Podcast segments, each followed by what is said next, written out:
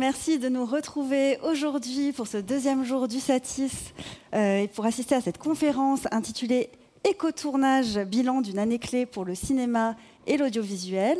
Pour parler de cette question aujourd'hui, avec moi sont présents donc euh, Alissa Aubank, tout à ma droite, euh, qui est directrice des opérations chez Ecoprod. Merci Alissa d'être ici aujourd'hui.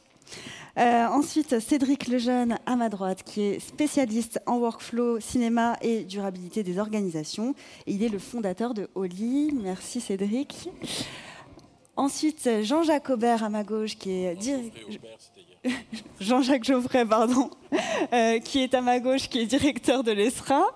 Et enfin, euh, euh, Ségolène Dupont, pardon, qui est déléguée générale au CPNEF de l'audiovisuel. Merci Ségolène, merci à vous tous d'être présents aujourd'hui. donc, depuis cette année, le CNC demande aux productions bénéficiaires d'aide à la production de remettre un bilan prévisionnel et un bilan définitif des émissions carbone engendrées par la production des tournages.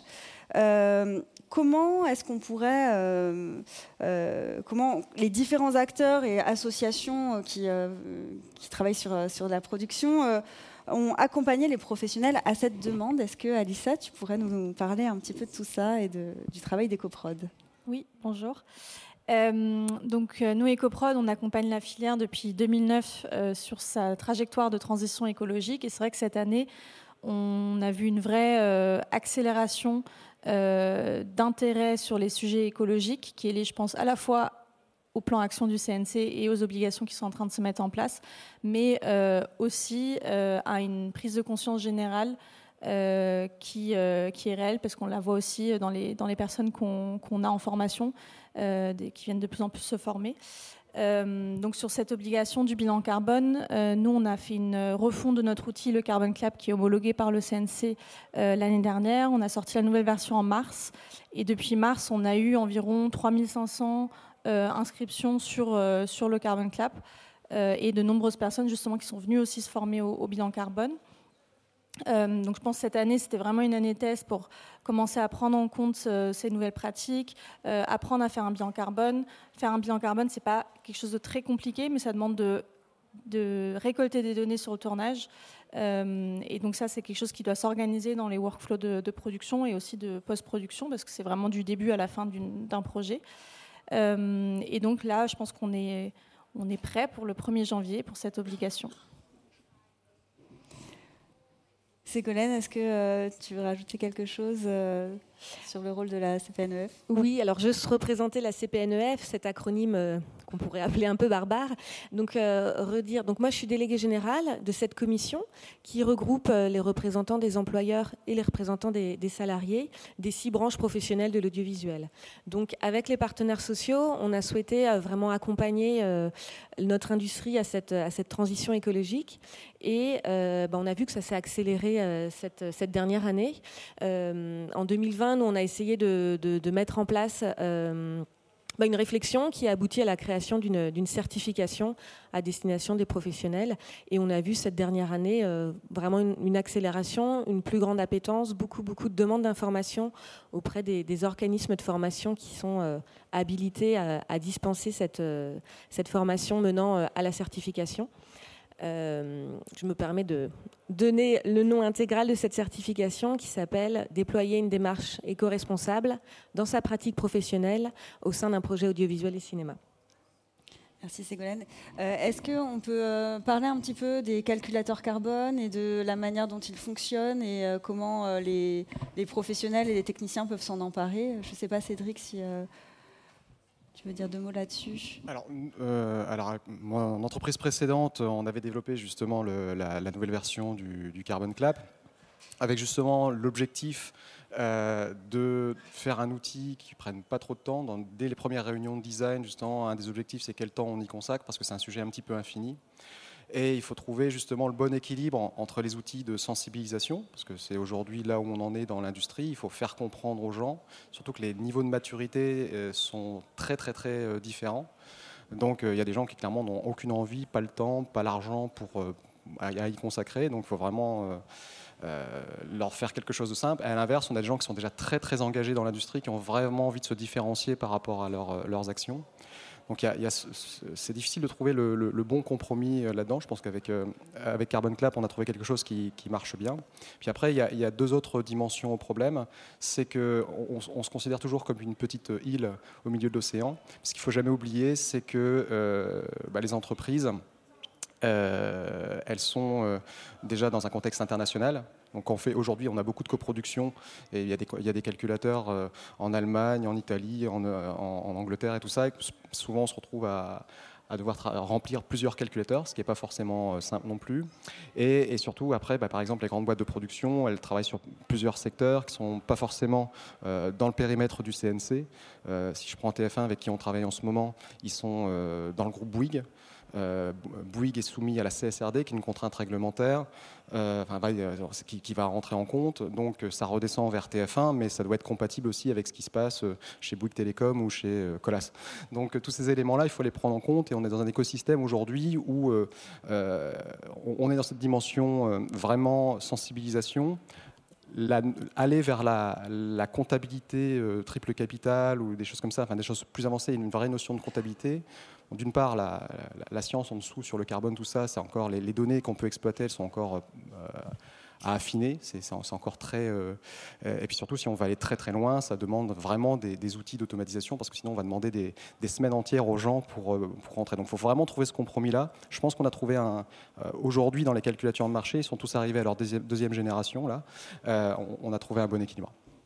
Et si je peux juste rebondir là-dessus, parce que je pense que c'est très important. D'une part, on a vu cette année qu'il y avait un grand focus sur le bilan carbone, ce qui est très positif parce que ça permet de sensibiliser des personnes. Mais euh, ce qu'on a vu aussi, c'est que parfois les gens s'arrêtaient un petit peu au bilan carbone.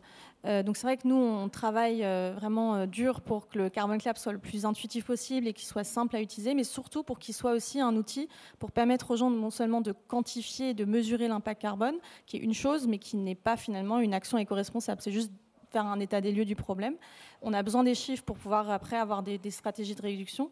Euh, mais là, on va lancer euh, une, mise à jour. On a donc travaillé avec tous les utilisateurs du Carbon Club cette année. On va lancer une mise à jour le 18 décembre pour aussi mieux intégrer cette dimension de sensibilisation, euh, d'aide à la réduction.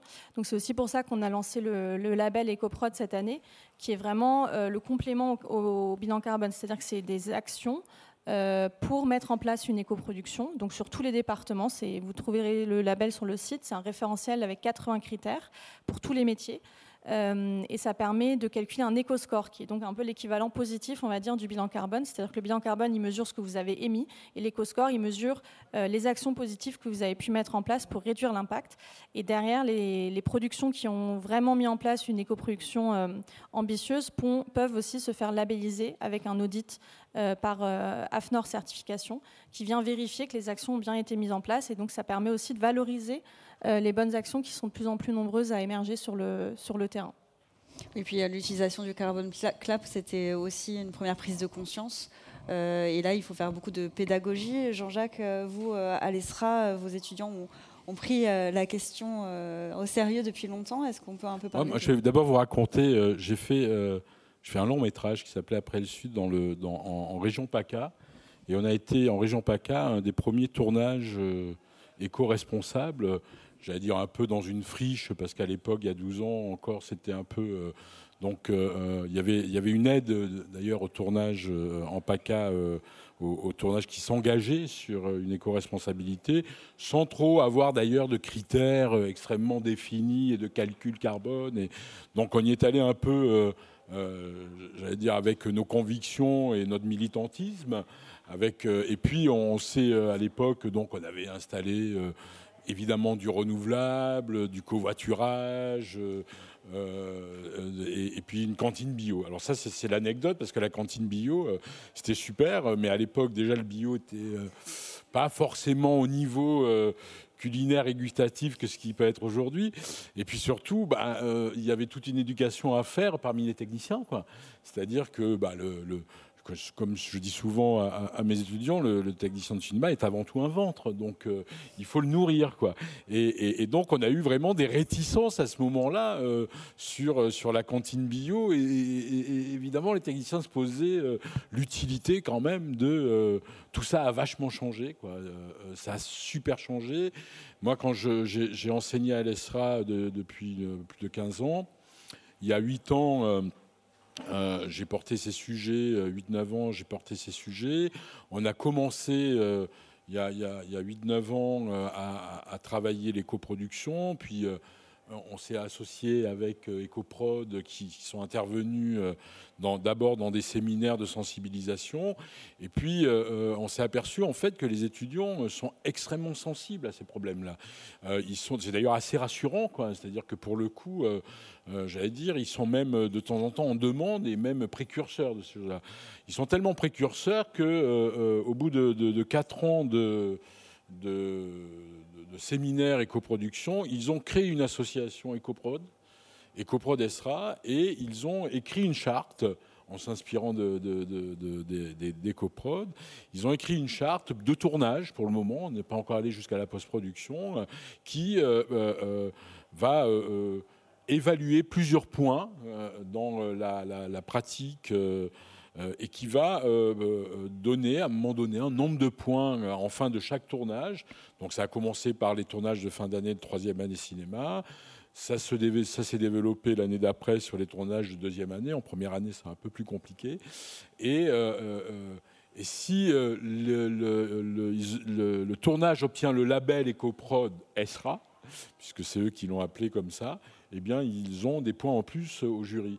Et donc, il y a une démarche comme ça, et donc ils s'investissent. Il y a donc euh, sur chaque tournage un correspondant éco-production, un ambassadeur, un référent, on va dire, euh, qui euh, surveille la mise en place. voilà. Et puis nous, côté ESRA, évidemment, on finance cette association dans de l'achat de renouvelables, de gobelets, de tabrégies, enfin, etc. etc. Voilà. J'allais dire que maintenant, au point où on en est, euh, euh, euh, le, second point, c'est de continuer notre partenariat avec EcoProd. On signe une convention dans le cadre de France 2030, puisque nous sommes tous les deux, EcoProd et l'ESRA, lauréats de, la grande fabrique de l'image France 2030. là aussi, j'allais dire, ça a été un vrai accélérateur, puisque dans les, dossiers déposés France 2030, l'éco-production et l'écologie étaient un, pan important. Ça a permis de, se rencontrer entre associations, industries euh, et centres de formation pour euh, euh, déterminer quelles sont les actions qu'on peut évidemment mener. Donc on a toute une série d'actions qu'on va mener dans les 5-7 prochaines années avec éco-production. Et puis il y a un sujet qui pour le moment n'est pas abordé chez nous, et on pourra en parler, qui est vraiment la post-production. Et là, pour le coup, c'est un peu flou et euh, euh, chez nous, comment euh, enseigner, comment enfin faire pratiquer de l'éco-production en post-production.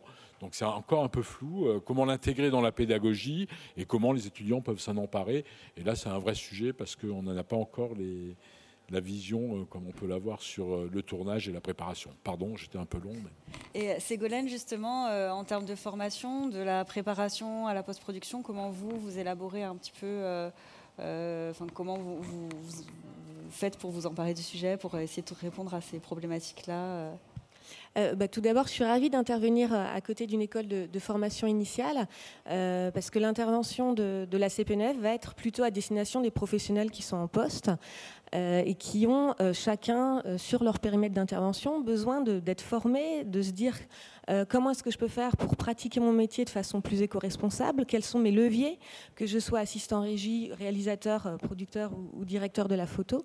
Et, et c'est un peu cette ambition-là que se sont donnés les partenaires sociaux en créant la certification, déployer une démarche éco-responsable. C'est vraiment chaque professionnel qui puisse être doté d'une brique de compétences complémentaires par rapport à son métier pour essayer d'être dans une démarche plus éco-responsable. Et pas simplement, comme, le disait euh, mes prédécesseurs sur le côté calcul carbone, mais vraiment une démarche globale. Qu'est-ce que je peux faire côté biodiversité, euh, réduire euh, son impact environnemental sur son, métier, enfin voilà, en fonction de, ses responsabilités et de, l'enjeu qu'on peut, qu'on peut faire comme levier. Et euh, on se rend compte au fur et à mesure que euh, les professionnels sont curieux et ont envie de faire bouger les choses. Après, ils sont très conscients aussi que, en fonction de là où ils se trouvent dans l'organisation d'un tournage, ils n'auront pas la main pour faire évoluer l'ensemble des équipes. Mais petit à petit, ça gagne. On, on a beaucoup focalisé sur, sur les repas végétariens les repas non carnés, euh, sans que ce soit du total, euh, du 100% non carné, mais euh, voilà, un repas par semaine, c'est pour ainsi dire, on va dire, quelque chose qui est quand même en train d'être vraiment accepté et partagé par tous. et... bah, voyons le côté positif. Hein, au fur et à mesure, euh, ça, gagne, Et euh, alors c'est vrai que nous on a euh, créé cette certification. Nous CPNEF, on est certificateur et on a habilité six organismes de formation qui ont pour mission de, former, bah, dans un premier temps de renseigner, de former les professionnels et d'organiser les évaluations. Et, donc je peux les citer parce qu'ils font un, super boulot. Euh, il y en a un certain nombre qui se sont associés à EcoProd pour proposer des, programmes pédagogiques vraiment ad hoc et adaptés euh, aux spécificités des métiers, aux spécificités des, secteurs.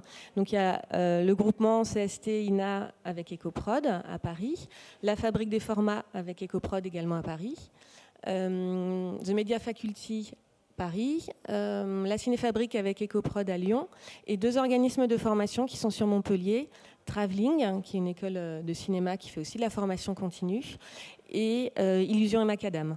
Donc là, on a commencé avec ces, six organismes de formation qui nous ont proposé des parcours différents, mais qui permettent à chaque professionnel de pouvoir trouver euh, l'angle ou la nuance ou l'approche qui lui convienne le mieux. Et on verra par la suite s'il y a besoin d'un développement, sans doute.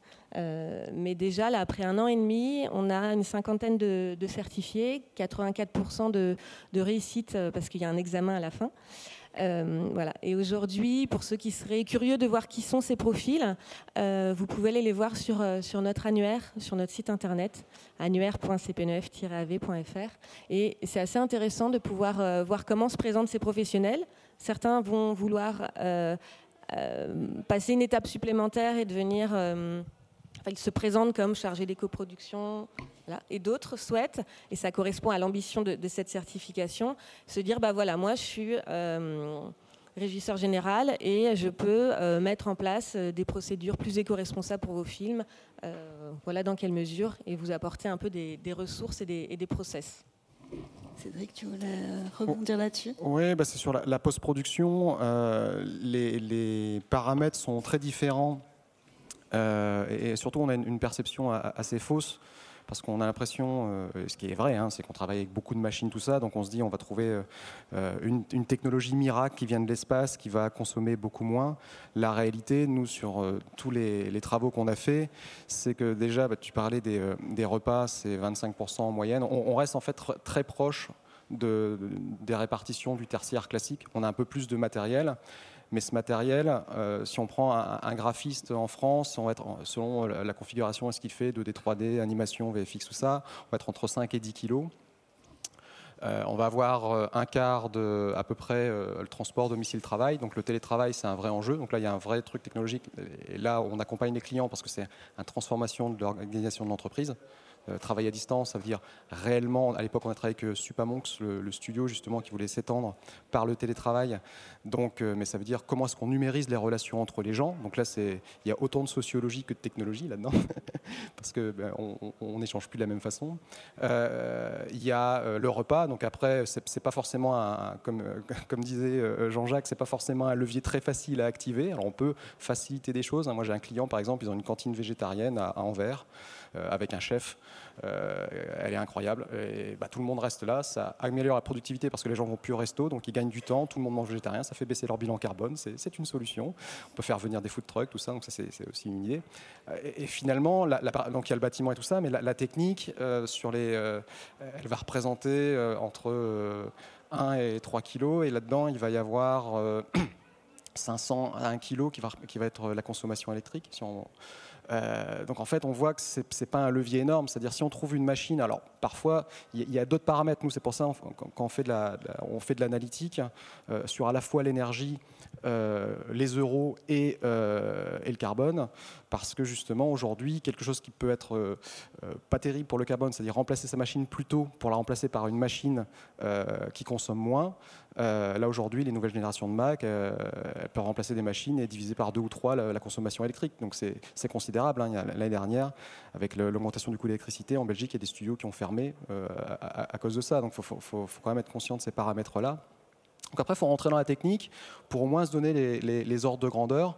Et effectivement, en France, si on se dit qu'on a une machine qui consomme 50% de moins, bah, ça va représenter 300 grammes, 500 grammes sur 10 kilos. Donc en fait, c'est pas un impact énorme. Donc euh, c'est pas incroyable. Après, travailler sur le refroidissement, le cloud, tout ça, ça peut apporter des choses, mais c'est ça, reste euh, relative. Je vais pas dire anecdotique. Hein, il faut travailler dessus. Hein. Tout le monde doit faire sa part du, chemin. Mais par contre, si on doit mettre en place une stratégie, surtout euh, nous, nos clients, ce qui se pose comme question, c'est j'ai 10 000 euros à mettre dans ma stratégie green. Où est-ce que je les mets pour être efficace et, bah, clairement, enfin, c'est pas par là qu'il faut commencer. Euh, par contre, quand on, fait un déménagement euh, et qu'on repense une, infrastructure, bah là, il faut, se poser les bonnes questions sur comment on va refroidir ces machines, si elles vont être sur place, si elles vont être à l'extérieur. Donc ça, c'est vraiment des éléments qu'il faut donner les, euh, ordres de grandeur. Et si on reprend exactement les mêmes valeurs et qu'on se place en Slovaquie ou en Pologne, les 500 grammes, ils se transforment en 4 kilos.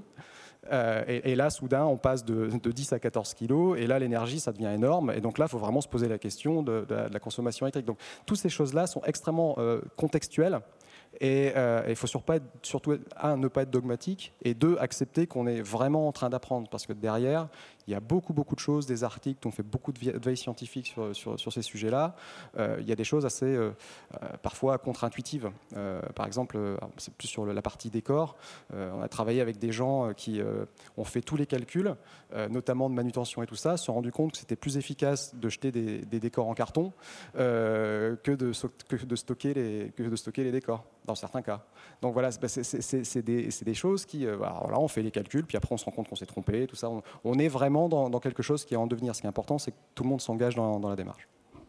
Alissa? Je voulais revenir sur euh, ce que disait Cédric sur euh, l'impact des équipements aussi. Euh, parce que quand on regarde un peu les chiffres du, numérique et donc de la post-production, mais c'est vrai aussi pour d'autres aspects de, de, la production audiovisuelle, le plus gros impact, ça reste les équipements. Et c'est vrai qu'aujourd'hui, on est au Satis, donc j'ai pas envie de mettre les pieds dans le plat, mais c'est vrai qu'il y a une légère dissonance cognitive quand on parle d'écologie et qu'on voit que tous les ans, il y a des nouvelles machines qui sortent, des nouveaux équipements et qu'à chaque fois, on, nous vend ça aussi pour des raisons d'efficience euh, énergétique. Euh, donc évidemment, on a besoin d'innovation pour pouvoir aussi euh, faire cette transition écologique, mais il y a vraiment un besoin de se questionner sur l'utilité, le sens qu'on met derrière l'innovation. Euh, et, la course un peu à l'échalote qu'on voit sur euh, on passe du 4K au 8K au 12K, est-ce que vraiment ça a une utilité créative aussi Parce que finalement, voilà, est-ce que ça, rend les films meilleurs? Je ne suis pas sûre. Est-ce que, ça, euh, enfin, est-ce que techniquement, c'est vraiment, ça apporte vraiment une plus-value? Et euh, écologiquement, est-ce, que c'est soutenable? Je ne crois pas. Euh, donc c'est quand même des questions qu'il faut qu'on se pose de plus en plus souvent, non seulement parce que c'est important pour faire cette transition écologique, mais tout simplement aussi, c'est plus le sujet de Cédric, mais parce qu'on on va aussi vers une raréfaction de certaines ressources et qu'en fait, tout simplement, si on continue à cette cadence, euh, je ne suis pas sûre qu'on puisse continuer à, produire des films de, la manière dont, on le fait aujourd'hui dans, dans 5 ans, dans 10 ans et encore moins dans 30 ans. Le cas de la LED est d'ailleurs intéressant à ce sujet-là parce qu'on parle beaucoup de, du coup de réduction de euh, la part euh, énergétique sur le tournage et donc la LED permet de consommer moins et en même temps on produit beaucoup, c'est pas recyclable, pas réparable, donc euh, c'est un des... Certaines si, ça dépend des, des maintenant, fabricants. C'est un point important, alors déjà un point important c'est que tous vos films préférés ont été faits, tournés avec de vieilles caméras. Donc euh, pensez-y, c'est une chose de base. La nouvelle caméra n'a pas été utilisée sur votre film, euh, préféré. Ça, c'est un élément à, réfléchir. La deuxième chose, c'est qu'effectivement, là, le point euh, de, la raréfaction des ressources, quelque chose sur lequel il faut qu'on commence à réfléchir vraiment, c'est que l'impact des entreprises sur l'environnement, ça concerne très peu de gens. Dire, il y, a, les échos anxieux, les gens qui se disent, qui, voient la réalité. Quand on habite à la campagne, on voit, on voit le changement climatique. Moi, quand je commence mes formations, quand je demande aux gens qui sont des, urbains déconnectés de, de, la Terre, je leur demande quel est l'impact du changement climatique sur eux. Quand je vais en vacances, euh, c'est un peu plus sec. Enfin, c'est pas, ils ne voient pas les, les, choses que je vois moi devant chez moi avec des, glissements de terrain, des choses comme ça. Donc parce, que ils le voient éventuellement à la télé. Là où il faut se poser la bonne question, c'est qu'on est dans cette notion justement de raréfaction des ressources. Le sujet, c'est pas l'impact de l'entreprise sur l'environnement. La, durabilité de l'entreprise, c'est l'impact de l'environnement sur l'entreprise. C'est-à-dire qu'il y a un moment quand le coût de l'électricité augmente, l'entreprise ferme. Euh, là, aujourd'hui, on régule le coût de l'énergie en, France par le nombre d'entreprises qui ferment. C'est-à-dire ce sont nos industries qui ferment. Euh, l'industrie automobile est finie en Europe. Euh, parce qu'on n'a plus d'énergie pas chère. Euh, toutes ces choses-là, cette régulation, elle se, fait comme ça. Donc il euh, faut en avoir un petit peu conscience parce que ça, c'est des événements extérieurs qui impactent la rentabilité de son entreprise, sa capacité à opérer et donc sa durabilité au sens. Donc le, terme même de durabilité, il, faut le penser dans le bon sens parce qu'aujourd'hui, pour la plupart des patrons qui le pensent en mode mon influence sur le machin, je n'en ai rien à faire. Et même au niveau, on va dire, institutionnel, tout ça, ça c'est des petites mesurettes par rapport à la réalité euh, de, la chose. Euh, par contre, se poser la question si mon entreprise existera encore dans deux ans, parce que justement ce que tu viens de dire, hein, euh, le coût des ressources, le matériel qui coûte plus cher, l'inflation, c'est aussi un paramètre environnemental avec énormément de choses qui impactent directement l'entreprise. C'est vraiment comme ça qu'il faut se poser la question, c'est de l'analyse de risque en fait. Donc là, ça devient un truc peut-être un peu plus euh, euh, stressant, mais au moins stressant pour les bonnes personnes, parce que là aujourd'hui, les éco-anxieux, souvent, ils sont, ils sont stressés, mais autour, autour d'eux, il n'y a pas beaucoup de gens qui sont stressés. Il faut se poser la question, est-ce que j'aurai encore un job demain? Est-ce que l'entreprise existera encore demain? Parce que tout cet impact-là, il est, euh, il est réel, tangible, mesurable, et mesurable en euros, pas seulement en, en carbone et choses comme ça. Jean-Jacques, tu voulais rajouter quelque chose? Non, mais il ne faut, pas, faut pas avoir peur de l'innovation. Hein. L'innovation, euh, c'est toujours intéressant. Il faut après, euh, c'est comme toute innovation, mettre des critères qui permettent euh, justement, et puis peut-être de. on parle des, certifications, mais pour le coup, est-ce que les titres qu'on distribue dans les écoles ou, les diplômes qu'on qu'on donne dans les écoles, est-ce qu'il n'y a pas euh, forcément, à un moment donné, à légiférer sur... Euh, il doit y avoir une partie euh, d'enseignement sur l'éco-production, enfin je parle pour l'audiovisuel, mais ça peut dépasser l'audiovisuel. Pour le coup, j'allais dire la, conscience, parce que c'est ces jeunes gens qui vont porter dans, l'avenir. Et donc, si dès, le, départ, dès, dès, la pratique, j'allais dire, d'un métier dans l'audiovisuel, c'est comme un vaccin en fait. Euh, voilà. Moi, je, pense que l'écoprod, euh, c'est un vaccin. On vaccine les, les, étudiants et, ensuite ça, va nous protéger, j'allais dire, d'une contamination euh, sur une dépense énergétique incontrôlable et incontrôlée. Moi, j'entendais ce matin venant la, la, position des politiques au niveau européen sur le glyphosate. Je suis ahuri. Quoi. Je suis ahuri que notre État s'abstient. Quoi s'abstient. Quoi. Euh, euh, enfin voilà, donc euh, évidemment, on ne cherche pas de solution et on sait très bien qu'il y a des solutions. C'est des volontés politiques, c'est des investissements financiers. Et, dans, notre, industrie qui est hyper polluante, même si, voilà, grâce à vos vos, j'allais dire, vos, vos, efforts et, votre militantisme, bah, ça, ça, on est en train de, gagner un tout petit peu, mais c'est la conscience des, des, des, jeunes étudiants, euh, des formés, qui va, à mon avis, euh, euh, aussi changer la donne. Quoi. pareil, sur, hier, Alexia, vous faisiez une, une conférence sur la, la, vitesse, enfin en tout cas les tournages, la réduction du temps de tournage. Euh, euh, est-ce qu'on ne doit pas réfléchir à, ces choses-là? Parce que la réduction du temps de tournage, c'est forcément un bilan carbone plus important, parce qu'on va plus vite, parce qu'on euh, met en, jeu beaucoup plus de matériel. Bah oui, mais à un moment donné, et puis surtout parce que tout d'un coup, et là on en vient aussi peut-être au débat dont on, avait hier sur la bienveillance au travail, c'est-à-dire à, stresser aussi des gens gens qui, qui, sont voilà donc tout ça je, trouve que c'est un tout c'est-à-dire que là ce matin on est sur, sur les coproductions mais pour moi ça fait du lien avec l'innovation technique ça fait du lien sur les conditions de travail ça fait du lien. Tout ça est un tout je ne parle pas de lutte, mais enfin, il y a une convergence, en tout cas, des problématiques qui doivent, j'allais dire, se regarder, se reconnaître, et puis euh, se porter euh, euh, d'une manière pédagogique pour que bah, ces jeunes étudiants puissent avoir des pratiques naturelles dans, l'avenir, et c'est eux qui porteront, évidemment, j'allais dire, ce, sujet. Je, trouve que l'aspect humain est hyper important, et il y a un phénomène qu'on n'arrive pas encore à chiffrer, mais qu'on constate de plus en plus dans, notre réseau euh, chez EcoProd, c'est qu'on a beaucoup de gens, on le voit surtout en formation, euh, de gens qui viennent se former, qui ne sont pas forcément des... Les étudiants, ils, se rendent bien compte du, problème et ils sont intéressés par le sujet, ils ont envie de se former, mais surtout ils ont envie de trouver du travail et de travailler dans ce secteur pour lequel ils sont en train de se former.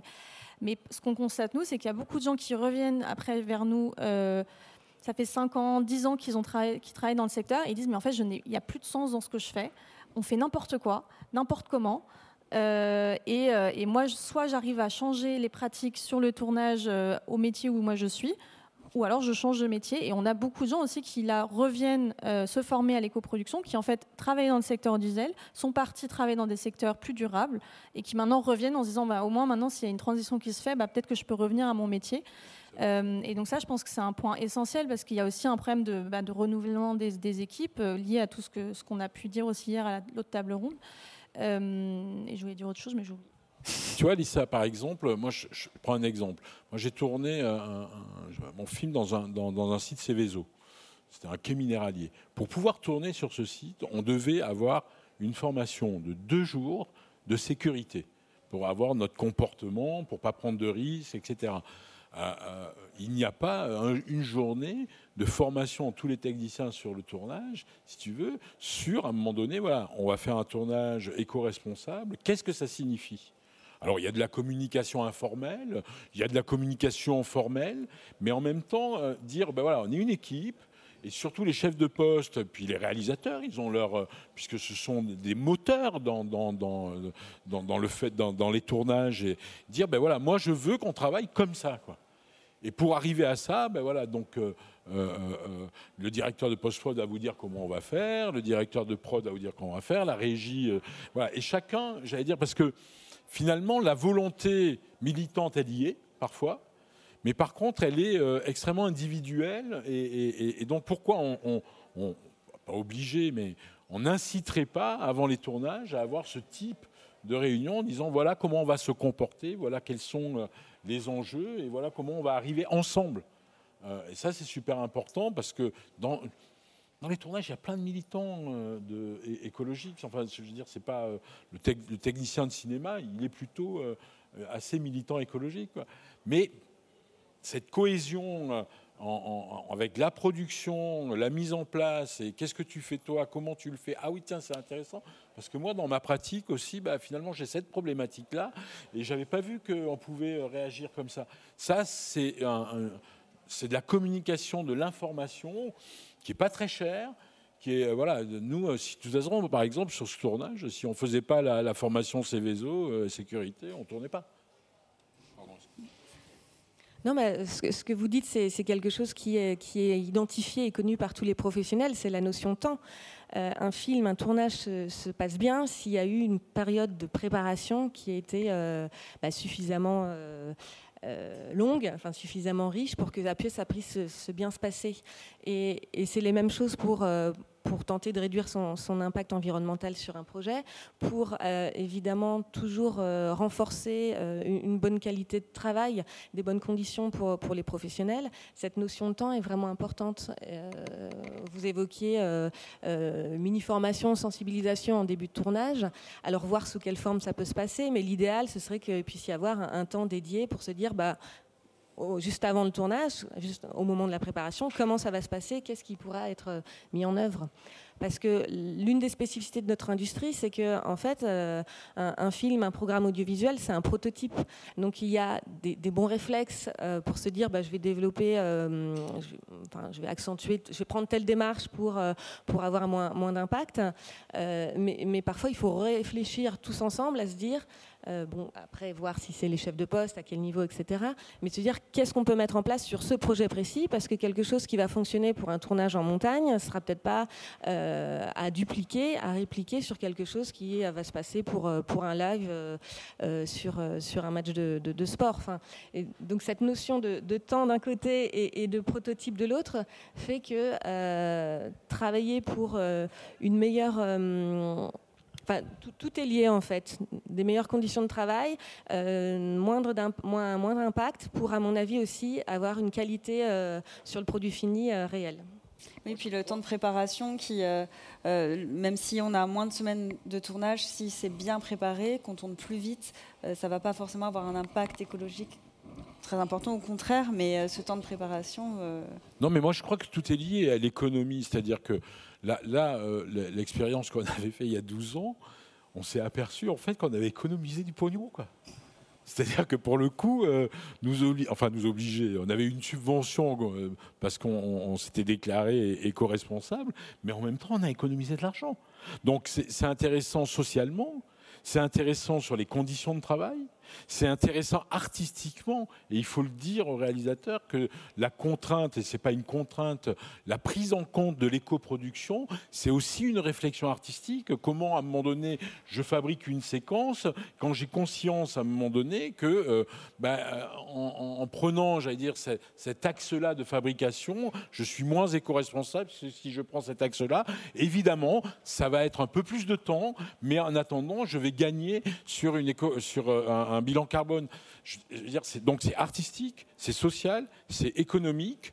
Et puis surtout, bah, c'est surtout un problème de société qu'il faut. Enfin, on va dans le mur, quoi. Soyons clairs, quoi. Je veux dire, c'est pas que les tournages, hein, mais euh, euh, il faut qu'on se réveille, quoi, quand même. On va dans le mur, quoi. Pardon, hein, je suis un peu militant, mais c'est vraiment un, truc qui me traverse. Je veux dire, moi, euh, bon, voilà, j'ai fait ma, carrière et puis, mais, qu'est-ce que, enfin, on va dans le mur, quoi. Écologiquement, on va dans le mur. Faut qu'on se réveille, pardon. Alissa J'allais réagir sur l'aspect économique, mais après avoir dit on va dans le mur, en fait, je crois que tout est dit. Euh, non, oui, l'aspect économique, je pense qu'il est, il est, crucial, évidemment, parce que bah, tout part de la production, parce qu'en fait, une fois que le scénario est écrit, que les, le plan de travail est fait et qu'on a décidé de tourner dans quatre pays parce qu'on a des financements, voilà, donc évidemment, euh, il y avait un vrai besoin de sensibiliser les producteurs et les productrices. Moi-même, je suis productrice euh, et je ne veux pas être cynique, mais je pense que voilà, on les prend aussi par les aspects économiques, évidemment. Euh, et donc cette question qui revient constamment est-ce que ça coûte plus cher Est-ce que ça coûte moins cher Chacun a une réponse différente parce qu'en fait, ah, c'est pas évident d'y trouver une réponse, mais on est en train de mener donc une étude autour du, du, label EcoProd sur une cinquantaine de productions pour voir justement quelles sont les conséquences d'une écoproduction sur les budgets, sur les financements aussi, euh, après aussi sur la logistique de tournage, sur l'organisation, sur les équipes, et puis après évidemment aussi sur l'environnement. Quels sont les bienfaits d'une éco-production pour l'environnement et est-ce que ça suffit de faire une éco-production pour, réduire l'impact du secteur? Et on va présenter les, les premiers résultats de cette étude le 12 décembre aux assises de l'éco-production. Donc, si vous êtes disponible le 12 décembre, venez à l'Académie du climat. Il reste des places euh, que vous pouvez prendre sur notre site. Et je pense que ça va être une belle journée de, réflexion euh, collective et une journée aussi, on va essayer de prendre un peu d'auteur pour voir euh, bah, comment on, peut accélérer encore plus, parce qu'on l'a dit en début, hein, ça, s'est accéléré cette année et, on va dans le bon sens, mais pour, ne pas arriver dans ce mur, bah, il faut qu'on accélère encore plus. Ce qui paraît un peu contre-intuitif. Mais... Et justement, la multiplication euh, euh, de la formation, des, associations euh, qui œuvrent à ça, elles ont permis aussi de, mettre en, lumière bah, non seulement le problème, mais aussi les solutions qui peuvent être apportées. Ségolène, est-ce que vous, remarquez une, différence en termes de génération? Est-ce que les jeunes sont plus plus enclin à suivre ce genre de formation ou finalement ça touche à peu près tous les, tous les âges et tous les stades euh, bah, bah, je voudrais déjà saluer euh, l'énorme boulot d'EcoProd hein, en termes de, ressources, en termes de, sensibilisation, parce qu'en là, ce qu'on est en train de se dire, c'est qu'il faut, se former, il faut que chacun euh, d'entre nous, chaque professionnel, puisse, euh, puisse intervenir, du, scénario jusqu'à la post-prod, la, diffusion-distribution, euh, et qu'il y a, y a une offre assez, assez complémentaire. Voilà, on peut aller se former sur des, modules plutôt courts, enfin, Alissa en, parlera, des choses un peu plus approfondies, et puis après, bah, cette certification qui est, qui est sur des parcours un petit peu plus longs avec une évaluation finale. Et euh, on se rend compte là dans les, dans les personnes qui, veulent s'engager sur ce parcours euh, certifiant, euh, déjà c'est des, professionnels, enfin, c'est un, prérequis, donc qui, ont un métier d'origine, qui maîtrisent déjà bien les enjeux de c'est quoi leur métier par rapport à, la fabrication, à la production d'un film ou d'un programme. et vraiment, je dirais pas qu'il y a quelque chose de générationnel. Alors, on imagine quand même que ceux qui viennent de se former sur ces parcours, ils sont très sensibilisés et engagés.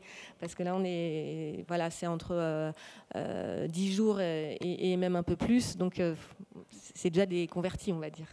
mais là, il y a vraiment toute génération. Et tout, approche. Et ce qui est très complément, enfin, ce qui est très intéressant, c'est au sein de ces parcours, au sein de ces promos, évidemment, la, parole circule. Qu'est-ce que tu as fait comme bonne pratique, toi, là-dessus? Est-ce que c'est quelque chose qui peut être duplicable? Et, on sent qu'il y a aussi une, communauté qui est en train de se créer. Et c'est ça qui est très intéressant, de se dire... Euh, ah, ben un tel, il a tourné euh, dans ces conditions-là, ça pourrait m'intéresser, de lui poser la question. Euh, et voilà, donc on va dans le mur, mais il faut essayer à, chacun son niveau de. Essayer de sortir aussi de, uniquement toucher des gens qui sont déjà militants et, s'ouvrir à des gens qui ne sont pas forcément euh, de prime abord euh, très impliqués dans ces questions écologiques. Mm. Mais, pardon. Euh, est-ce que, pardon, j'ai une question, Ségolène. Est-ce que les formations, par exemple, d'un intermittent qui fait une formation éco-production, est-ce que ça lui grève euh, son, compte AFDAS ou pas expliquez-nous. Euh, alors, il y a vraiment plein de choses qui peuvent être possibles en termes de formation. L'AFDAS propose un cycle des formations plutôt courtes qui s'appelle Transition écologique, euh, d'une part, qui sont complètement financées. Pour les intermittents, notamment, c'est 100% financé sans délai de carence. Et pour tous ceux qui veulent s'engager sur les, parcours qui mènent à, la certification, déployer une démarche éco-responsable, c'est la même chose. Donc euh, les, partenaires sociaux au sein de l'AFDAS euh, euh, ont, souhaité avoir un, budget, enfin ils ont pu, ils ont la possibilité de pouvoir mettre un, budget dédié. Donc pour les intermittents, c'est 100% financé sans délai de carence. Donc un mois plus tard, ils peuvent aller se former sur, sur pas la dernière caméra, mais voilà. Et euh, pour ceux qui sont permanents en CDI ou en CDD dans les entreprises, euh, c'est sur un budget euh, dédié, donc ça ne vient pas amputer le budget formation de l'entreprise, pour les entreprises de moins de 300 salariés. Donc formez-vous. Merci de m'avoir passé le plat. et tout à l'heure, on parlait un petit peu de la question de la coproduction. Euh, on peut peut-être en reparler un petit peu plus, euh, un peu plus en détail. Notamment, euh, on parlait en, préparant la conférence des, différences qu'il y avait entre certains calculateurs carbone, tout ça. Est-ce que, d'un point de vue européen et international, on est en train d'essayer de, poser les choses où, on en est pour essayer de standardiser un petit peu ces manières de, de fonctionner, de alors, comme je disais tout à l'heure, la, grosse difficulté, c'est que euh, un calculateur, contrairement à une calculette, 1 euh, plus 1 égale 2, euh, nous, nos calculateurs, pour le coup, 1 plus 1, ça peut donner plein de choses différentes. Alors déjà, entre les deux qui ont été validés par le CNC, ça peut être x3, x4, donc ça pose de vrais problèmes d'ailleurs de crédibilité de la démarche, parfois. et, d'ailleurs, je reviens à ce que j'ai dit tout à l'heure hein, sur la sensibilisation. ce qui est important, c'est de rentrer dans la démarche. Par contre, euh, là où ça commence à être vraiment problématique, euh, c'est quand il y a confusion entre euh, je donne à des gens quelques chiffres, des ordres de grandeur pour qu'ils comprennent où ils se placent, et je veux vraiment avoir des chiffres comparables. par exemple, on met des tableaux de bord, chez, on développe des tableaux de bord pour nos, pour nos clients, pour qu'ils puissent suivre leurs éléments. C'est un périmètre qui est constant. Aujourd'hui, on a et, même ça, d'ailleurs, c'est pas forcément incroyablement utile, puisque euh, une, des, raisons pour laquelle, en général, on aime bien notre métier, c'est qu'il y a beaucoup de variabilité, beaucoup de diversité. Euh, une boîte de production, euh, une année, il y a 4 personnes parce qu'ils sont en développement. L'année d'après, ils sont 40. Un studio d'animation de VFX, ils peuvent passer de, de 15 personnes à 200 en, en, quelques semaines.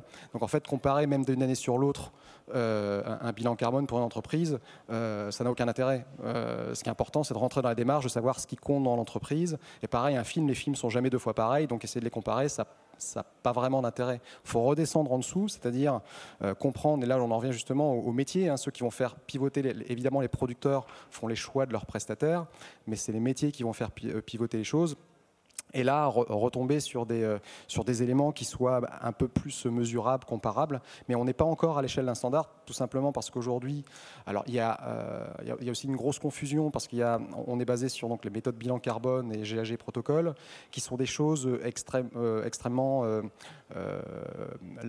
enfin je vais pas dire larges, mais en, tout cas peu précises. C'est-à-dire que la première chose qu'on dit dans le GAG protocole, le bilan protocole, c'est si vous n'avez pas envie de mesurer ça, vous ne le mesurez pas. Donc déjà, il faudrait tous se mettre d'accord sur ce qu'on mesure comment on le mesure, à partir, de quelles données. il y a, toute la, euh, déjà la science en dessous, toute la partie carbone, euh, c'est tout neuf, c'est pas sec. Euh, ensuite, il n'y a pas de standard sur, sur comment on calcule, ni sur ce qu'on calcule. Donc évidemment, il va falloir qu'on se mette d'accord. Donc il y a un groupe de travail, il y a EcoProd, il y a les différents calculateurs européens qui qui échangent là-dessus. Il y aura probablement à un moment ou un autre euh, un standard qui va émerger au niveau international, euh, en passant par l'AFNOR, l'ISO, des choses comme ça. Peut-être qu'on verra des choses comme ça émerger. Mais il ne faut, pas se tromper d'objectif parce que bah, aujourd'hui, quelqu'un, euh, on, pourrait même en, arriver à, des logiques un, peu stupides. C'est-à-dire, je choisis mon calculateur carbone en fonction de ce qu'il va donner pour qu'au niveau de la compensation ou du bilan de mon entreprise, de mon groupe, ça donne les bonnes valeurs. ce ne sont pas des outils de comptabilité, ce sont des outils de sensibilisation. Et donc là, il y a vraiment un problème de fond là-dessus. D'autant plus que derrière, si on fait de la comptabilité, bon déjà si je vous dis que votre salaire il est calculé avec 30 ou 40% d'erreurs, parfois c'est bien, parfois c'est pas bien, mais en tout cas c'est pas satisfaisant. Euh, le bilan carbone c'est encore pire que, ça. Euh, et, derrière, en plus, les données utilisées, euh, personne ne va les vérifier. Donc en formation, il y a clairement des gens qui disent bah, Moi, j'ai pas le temps, je mets n'importe quoi. Donc il y, a, tous ces problèmes-là qu'il faut résoudre avant de pouvoir se dire qu'on rentre dans une logique de, de comparaison entre des projets, entre des entreprises avant, la seule chose qu'on peut faire, et ça, un métier peut le faire, c'est-à-dire une entreprise qui travaille à son propre périmètre, qui connaît ses variables, elle, elle peut analyser, elle peut vraiment analyser et suivre sa stratégie. Mais le niveau de variabilité euh, statistique qu'on a, pardon, c'est un peu mat euh, du matin comme ça, mais le niveau de variabilité qu'on traite, les écarts types, sont largement trop élevés pour que ce soit des outils euh, réellement fiables. Il vaut mieux, et c'est pour ça, retravailler sur la labellisation, du qualitatif, pour vraiment rentrer dans les gens, parce qu'on peut avoir un, un aspect déceptif. moi, on a eu le cas, par exemple, le TF1, ils ont fait deux deux bilans carbone dans rapport extra-financier à trois ans avec deux entreprises différentes qui traitaient absolument pas le périmètre et les données n'avaient rien à voir et en fait elles n'étaient même pas comparables en fait. C'est commun. Il y a un travail pédagogique aussi à, réaliser pour dire euh, que justement c'est pas les chiffres qui, euh, qui comptent, mais c'est la démarche derrière. Ils comptent, mais il faut savoir où les mettre, il faut savoir à quoi ils servent. Et là aujourd'hui, c'est vrai que dans notre société, on aime bien mettre des chiffres pour tout comparer. Des, voilà. Euh, à l'état de maturité auquel on est aujourd'hui, euh, faut prendre ça avec une grosse pincée de sel. Il faut, se dire que c'est un outil pour comprendre ce qu'on fait, pour, essayer notamment justement des, euh, différents euh, scénarios de, production dans un autre pays ou des choses comme ça. Comparé, nous, dans nos outils, on met en relation la consommation énergétique, le CO2 et les euros. comme ça, bah, les choix, on dit bah, ça va coûter plus cher, mais il y aura moins de CO2. Voilà. mettre ces choses-là en relation sur un périmètre qu'on connaît, ça c'est très utile mais euh, on n'a pas au niveau aujourd'hui de maturité pour comparer des, des, productions vu la, différence qu'il y a entre tout ce qu'on fait. Alissa, oui. Euh, bah non, mais je crois que Cédric a tout dit. On est en effet en, contact euh, étroit avec les autres calculateurs. On a tous conscience du fait qu'il y a des résultats différents sur le long calculateur qu'on qu'on utilise, mais on partage aussi bah, le constat de Cédric, qui est que c'est pas c'est embêtant et, on y travaille pour faire en sorte que ça s'harmonise ou au moins qu'on comprenne les différences. Je pense que c'est déjà la première étape. Euh, après, les différences nous, les comparaisons qu'on a pu faire avec les calculateurs nationaux en Allemagne ou en, Grande-Bretagne, par exemple, les, différences sont pas non plus de 1 à 100. Enfin, voilà, il y a des différences, mais bon. donc, on, y travaille, mais je pense qu'il faut qu'on arrête d'espérer qu'il y aura un outil magique, gratuit, accessible à tous, qui va pouvoir nous dire exactement. Enfin, ça n'existe pas, ça existera peut-être dans 10 ans, mais pour l'instant, on doit aussi voilà, accepter le niveau de maturité qu'on a. Et je pense que les, calculateurs qui existent sont, très utiles et très efficaces. Euh, et, nous, le Carbon Club, c'était vraiment une volonté dans la, dans la mise à jour aussi de faire en sorte que ce soit un outil utilisable à l'international, parce qu'évidemment, nous, on, travaille beaucoup avec des, grandes, des grands groupes, des structures qui euh, travaillent à l'international, euh, et puis aussi des, tournages qui se font dans le monde entier. Euh, donc le carbon cap peut être utilisé euh, partout. Il y a des facteurs d'émission euh, associés aux différents pays qui sont intégrés. il existe aussi en anglais. et c'est vrai que c'est une, une, vraie demande aussi des grands groupes qui, eux, ont des obligations réglementaires de faire des bilans carbone et donc ils doivent ils doivent faire dans leur, par exemple, une, société comme euh, France Télévisions, Canal, mais aussi des groupes de production comme Media One sont obligés de faire leur bilan carbone et dans leur bilan carbone sont obligés de rentrer les données des productions. Donc elles, elles ont évidemment besoin de cette, euh, cette harmonisation et de ces données. Mais sur l'aspect international, peut-être un peu moins technique, on voit qu'il y a des, initiatives qui émergent absolument euh, partout. Euh, là, cette semaine, j'ai eu un contact avec quelqu'un qui est en train de créer une société de conseil en éco-production en Indonésie, euh, une autre que, que je connais qui, qui, travaille en Afrique du Sud, une autre au Bangladesh. Enfin, ça existe vraiment partout. Il y a une vraie prise de conscience mondiale et ce qui est très réjouissant, c'est qu'il y a un vrai échange aussi entre toutes ces initiatives, un partage des bonnes pratiques, un partage des, ressources, plutôt que de recréer un outil euh, de euh, fiches pratiques sur euh, l'animation responsable, parce qu'on a sorti un guide là, à Annecy sur l'animation responsable. En fait, on nous contacte de, partout pour nous dire voilà, est-ce qu'on peut l'adapter à notre pays? Et je pense que ça, c'est une vraie belle chose humaine aussi dans, l'écologie et dans, ce sujet de l'écoproduction.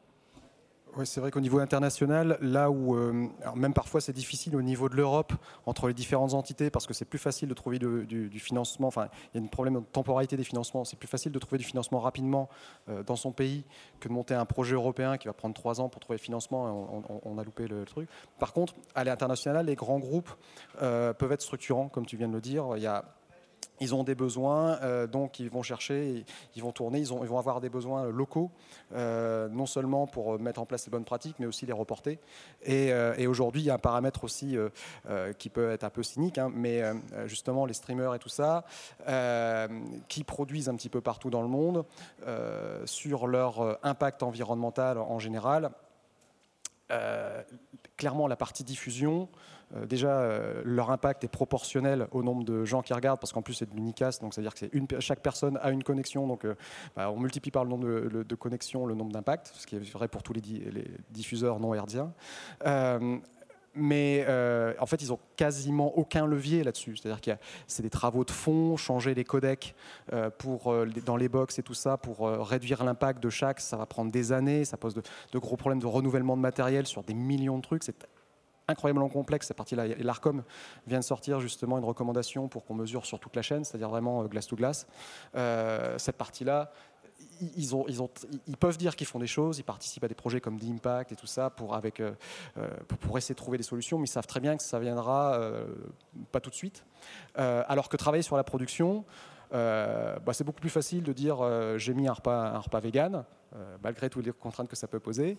Euh, puis surtout, on peut faire une super jolie vidéo où on a, euh, il y avait Thierry Lhermitte qui avait travaillé sur ce, film qui a été tourné pas très loin de chez moi dans, dans le Vercors était très content de dire oui, on était montés euh, tous, tous ensemble dans des bus, ah c'était rigolo. Voilà. On, peut faire une vraie communication green qui, est euh, aussi pour un groupe euh, bah, une façon alors, de, montrer qu'ils font, font des choses bien. Donc ne faut pas oublier que nous à la production, bah, on est du côté, du côté des paillettes, hein. on, est, on est de l'autre côté de la. donc c'est une vraie opportunité pour les entreprises de montrer qu'elles font des choses, des choses positives dans, dans ce sens-là. Donc c'est aussi pour ça qu'on va avoir de, déploiement parce que c'est plus simple à faire sur la production et plus euh, euh, rewarding, comme on dit en français, je ne sais plus.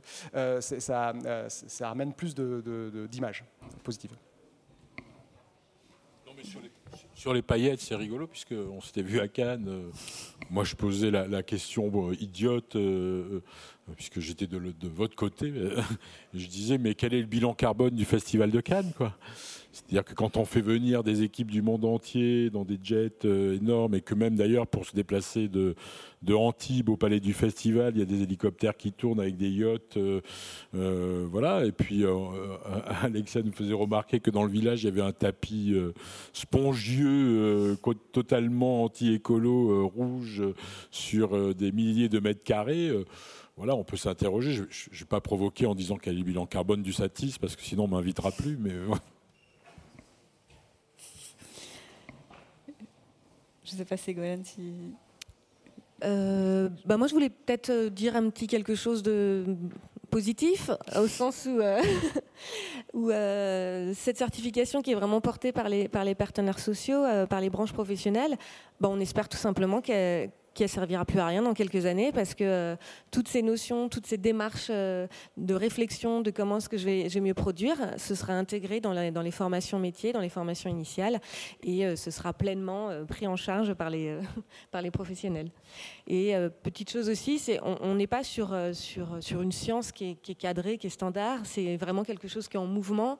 donc il y a, enfin, ce qu'on dit les, autres panélistes, sur le côté, on a encore pas mal de choses à faire, euh, tout azimut, et notamment aussi côté euh, VFX, animation, post-production.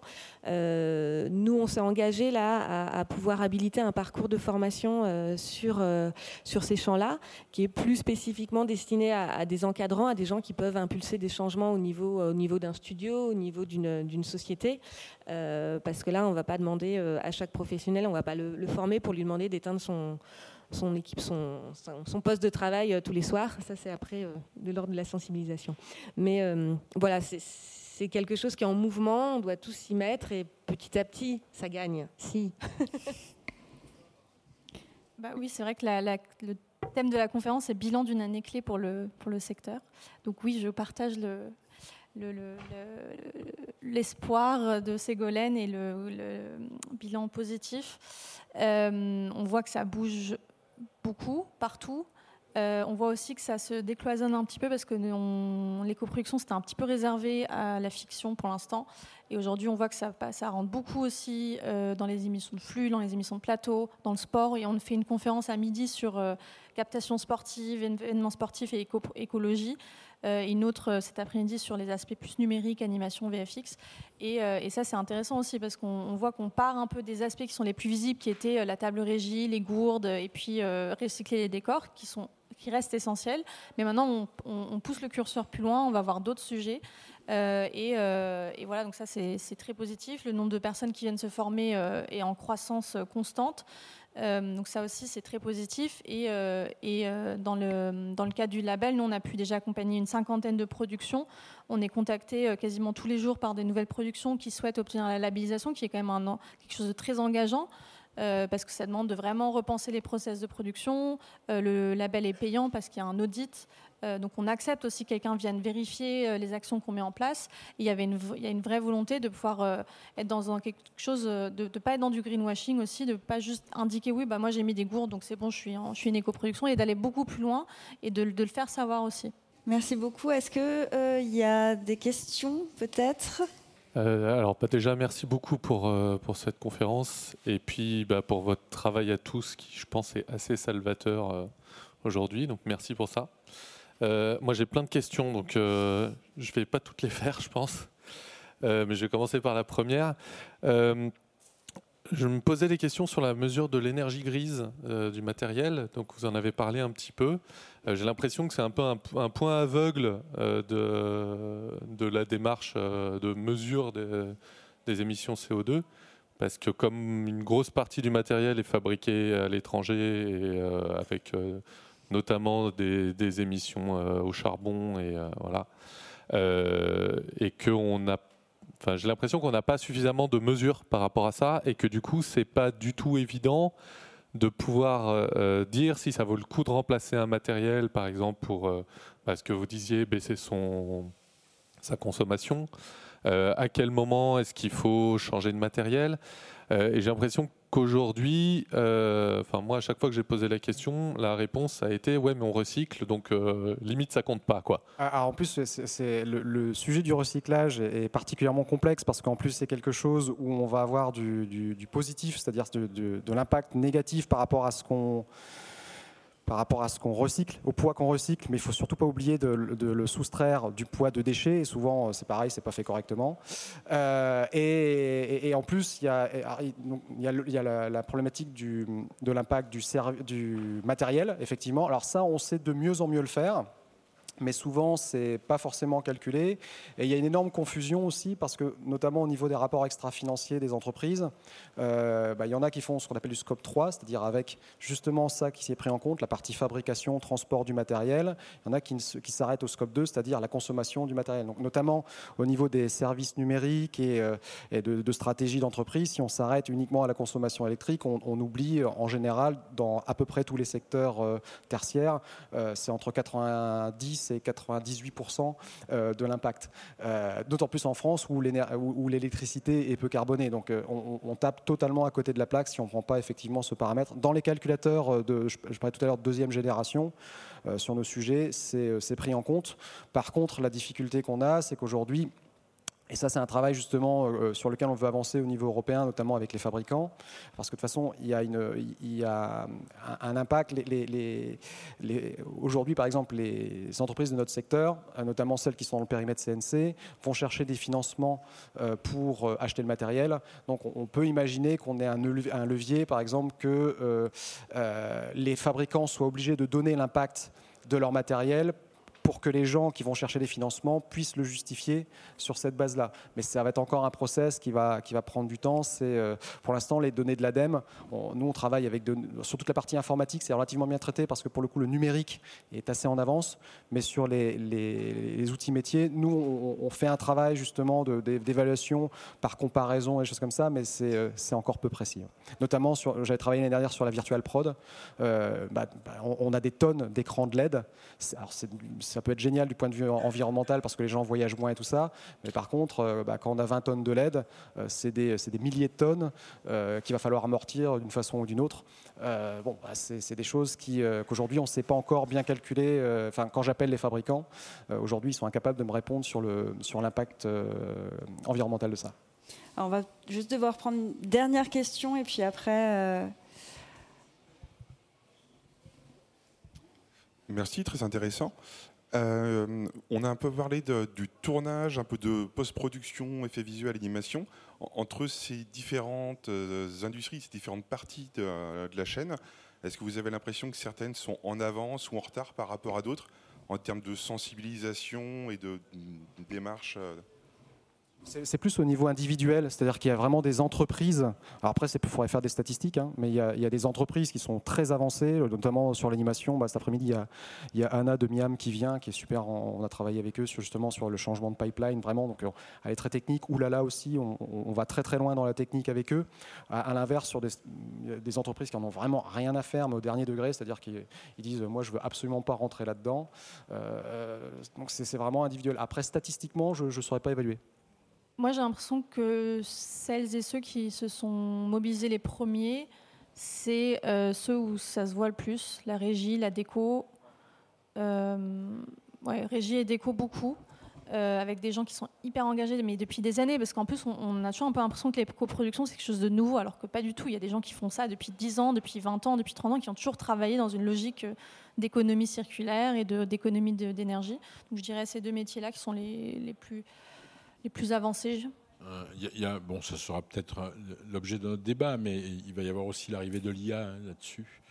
Euh, c'est-à-dire que, par exemple, si on parle de l'animation, hein, on, externalise beaucoup de, de, de, travaux, j'allais dire, à l'étranger, qui vont pouvoir, à un moment donné, le détourage, par exemple, en animation, c'est idiot, mais pratiquement, il n'y a plus rares sont les productions, les grosses productions françaises qui emploient euh, euh, sur le sol des gens, enfin en France, des gens qui font du détourage. Tout part en Inde, en Chine, enfin, etc. etc. Ben, on voit par exemple qu'on va gagner euh, en termes de, de, temps et puis de pratique, parce que avec l'IA, le détourage va se faire automatiquement. Donc ça va aussi, enfin en tout cas, il y a une réflexion à avoir sur l'impact de l'IA sur euh, les, pratiques euh, environnementales. Bon, mais c'est pas, c'est peut-être, c'est peut-être l'an prochain.